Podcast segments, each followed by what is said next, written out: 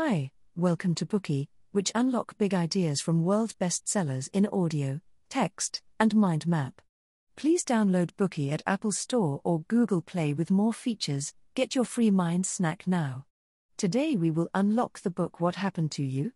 by Bruce D. Perry and Oprah Winfrey. In this Bookey, we will give an extensive account on the effects of childhood abuse and neglect, and how these traumatic experiences can still affect us as adults. After that, we will discuss what we can do to heal from such trauma.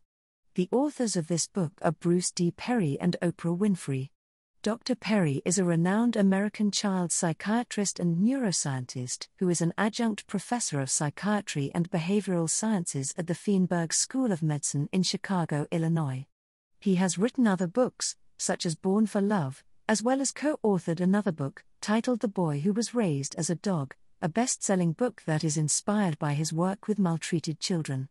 Oprah is one of the most respected and admired public figures today. She is a multiple award winning American talk show host, television producer, actress, author, and philanthropist.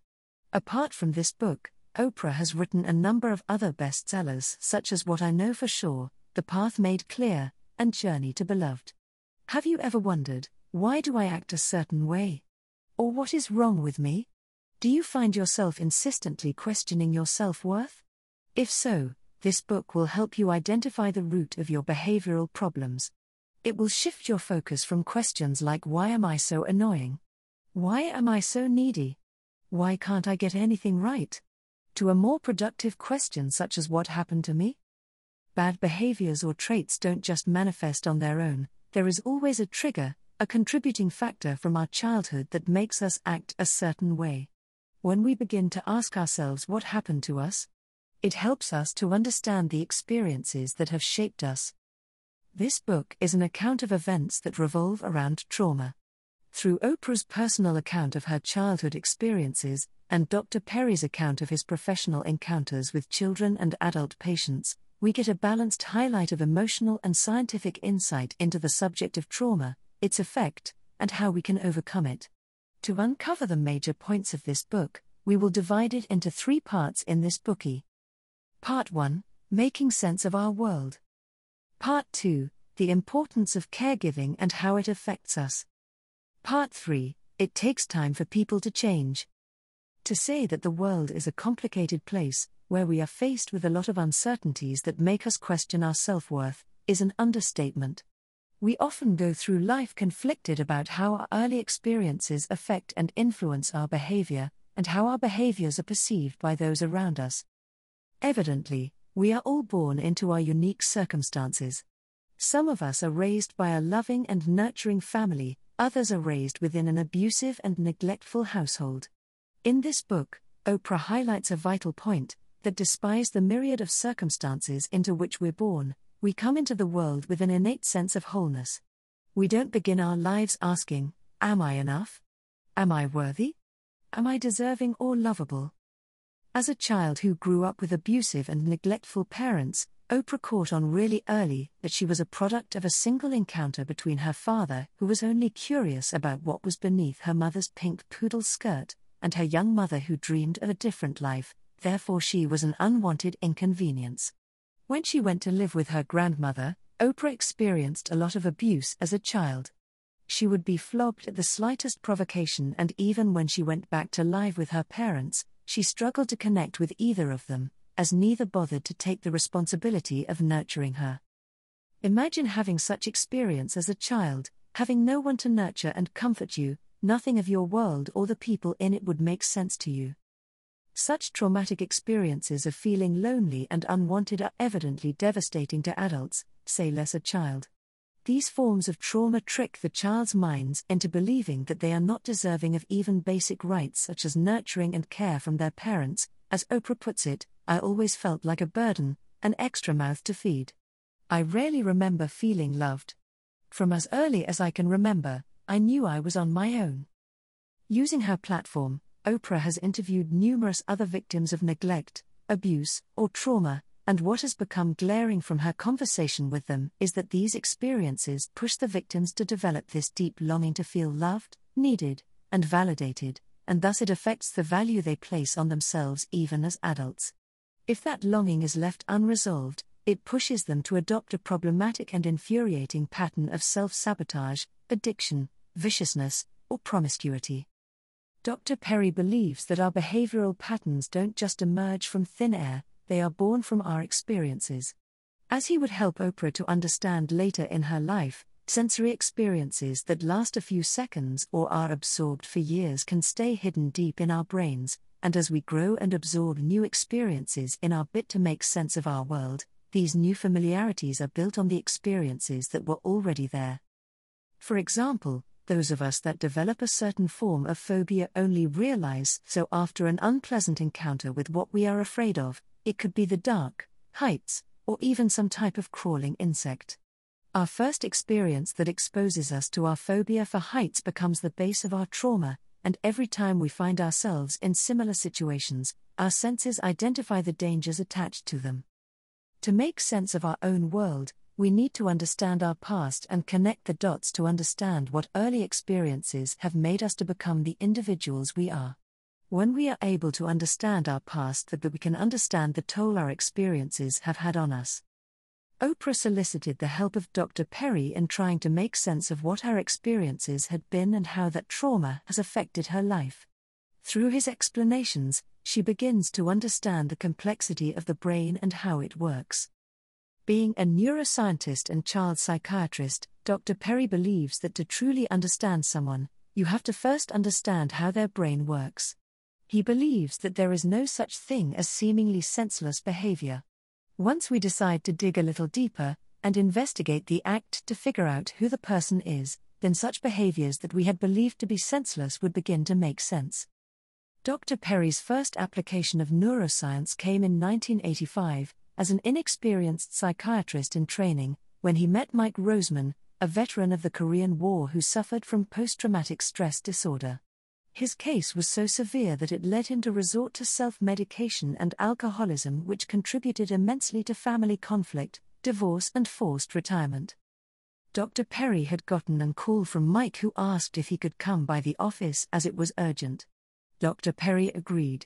When Mike reached his office, all distraught and shaking, he pleaded with the doctor to tell his girlfriend, who had accompanied him, what was wrong with him. Instead, what Dr. Perry was more concerned about asking Mike was Did something happen to you? Mike explained that he had just suffered a panic attack on their way to see a movie. A motorcycle had backfired, and the sound triggered Mike's memory of the war. Within seconds, he was laid flat on the ground, with bruised kneecaps and a sweaty face, surprising everyone around, he felt embarrassed. Dr. Perry was yet to be a certified psychiatrist at the time, but he was already a neuroscientist who understood how the brain worked. So, Dr. Perry, who had previously seen Mike flinch in his office at the sound of an unexpected door slam, explained that Mike's brain had, from the time of the war, adapted to being in a state of constant threat his body and brain had accordingly become oversensitive and overreactive to any threat related signals from the world outside his own body. During the war, Mike had to be in a constant state of alertness where there was no room for error as his survival continually depended on his vigilance. Although it's been 30 years since the war ended, Mike's body was still subconsciously reacting to any signal that reminded him of that traumatic experience. To help Mike and his fiancée understand Mike's past and the effect of his 30 years old trauma, Dr. Perry drew an upside down triangle and ruled three lines to divide it into four parts so he could explain to them the basic organization of the brain. The doctor explained that at the top of the brain organization is the cortex, the most advanced part of the human brain, and at the bottom is the brainstem. He further explained how our sensory inputs first connect to the brainstem, and that when signals are received, the brainstem matches it with previously stored memories. Since the brainstem has no network that allows it to tell time, in Mike's case, the sound of the motorcycle backfiring was matched with memories of gun sounds and sounds of detonated explosives from the war. A stress response is therefore activated, and that's why Mike would react the way he does. Through Dr. Perry's explanations, Mike and his girlfriend were able to understand his past and why he acts the way he does. It was not because there was anything wrong with him, it was only because of what happened to him. By digging deeper into the events of his past, they were able to connect his early unresolved trauma with his current behavioral pattern. Like Mike, many of us feel flawed and helpless, and think the worse of ourselves. These feelings of frustration forces us to ask self-sabotaging questions, like what is wrong with me? When we should be asking ourselves what happened to us? When we understand our past and how our experiences and traumas affect our lives, we can connect the dots between our past and present behavioral patterns. When we are able to do that, we can begin the effort towards finding balance within ourselves. According to the authors, to find balance, one must first of all find rhythm, a flow that works for us, because rhythm is essential to a healthy body and a healthy mind. If you consult the Oxford Dictionary, it defines rhythm as a strong, regular repeated pattern of movement or sound. However, rhythm as implied by the authors refers to any action or pattern that makes us feel better. To find balance, we all require a reset activity that takes us away from our frustrations and into a place of calm and fun. Oprah believes that being overwhelmed by work or other aspects of our lives is the key reason why we often lose internal balance and rhythm.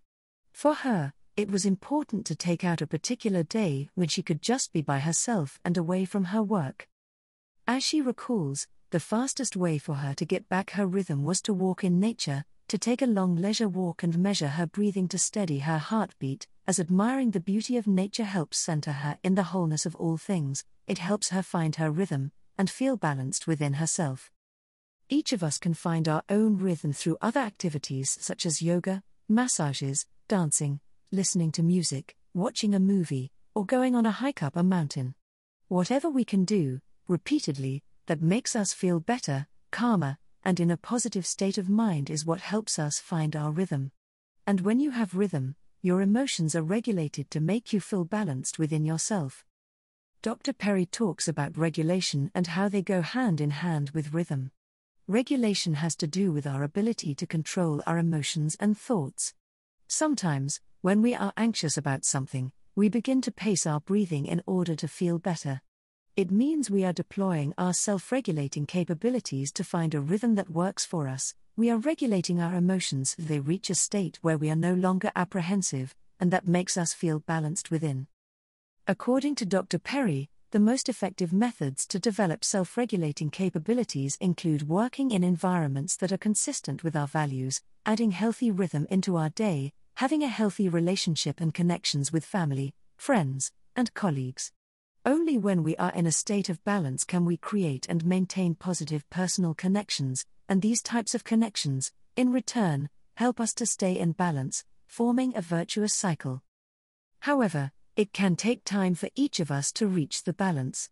Oprah had taken a job as a reporter and had to work about a hundred hours a week. As a new staff, she wanted to please her bosses, so she began to overwork herself just to meet her deadlines. As the stress began to get to her, she felt out of sync with herself. Oprah understood that she needed the rest to recalibrate her mind and senses, yet she ignored the signs and that affected her drastically. Not until years later, when she learned how to regulate her emotions and find her rhythm, did she become the Oprah we know and love today. So, take your time in finding your own rhythm. Through rhythm, we are able to regulate our emotions and stress responses. When we can regulate our stress responses, we begin to feel balanced within, and we start our journey towards healing. Dr. Perry says it best balance is the core of health. We feel and function best when our body systems are in balance, and when we're in balance with friends, family, community, and nature. Well, that's the end of what we have to cover on this part of the Bookey. To make sense of our world, we have to first understand our past. Once we manage to do so, we can connect the dots and have a better understanding of ourselves. Dr. Perry's account of Mike's situation helps us understand our brainstems and how they match new stimuli with old memories, and if we have unresolved trauma, the effects of that matching could be emotionally and psychologically devastating. Only when we understand why we are the way we are, find our own rhythm, and develop regulating capabilities, can we start the journey of healing and ultimately finding balance within ourselves. Today we are just sharing limited content. To unlock more key insights of world class bestseller, please download our app. Just search for B O O K E Y at Apple Store or Google Play. Get your free mind snack now. Wie baut man eine harmonische Beziehung zu seinem Hund auf? Puh, gar nicht so leicht. Und deshalb frage ich nach, wie es anderen Hundeeltern gelingt, beziehungsweise wie die daran arbeiten. Bei Iswas Dog reden wir dann drüber. Alle 14 Tage neu mit mir, Malte Asmus und unserer Expertin für eine harmonische Mensch-Hund-Beziehung, Melanie Lippisch. Iswas Dog mit Malte Asmus. Überall, wo es Podcasts gibt.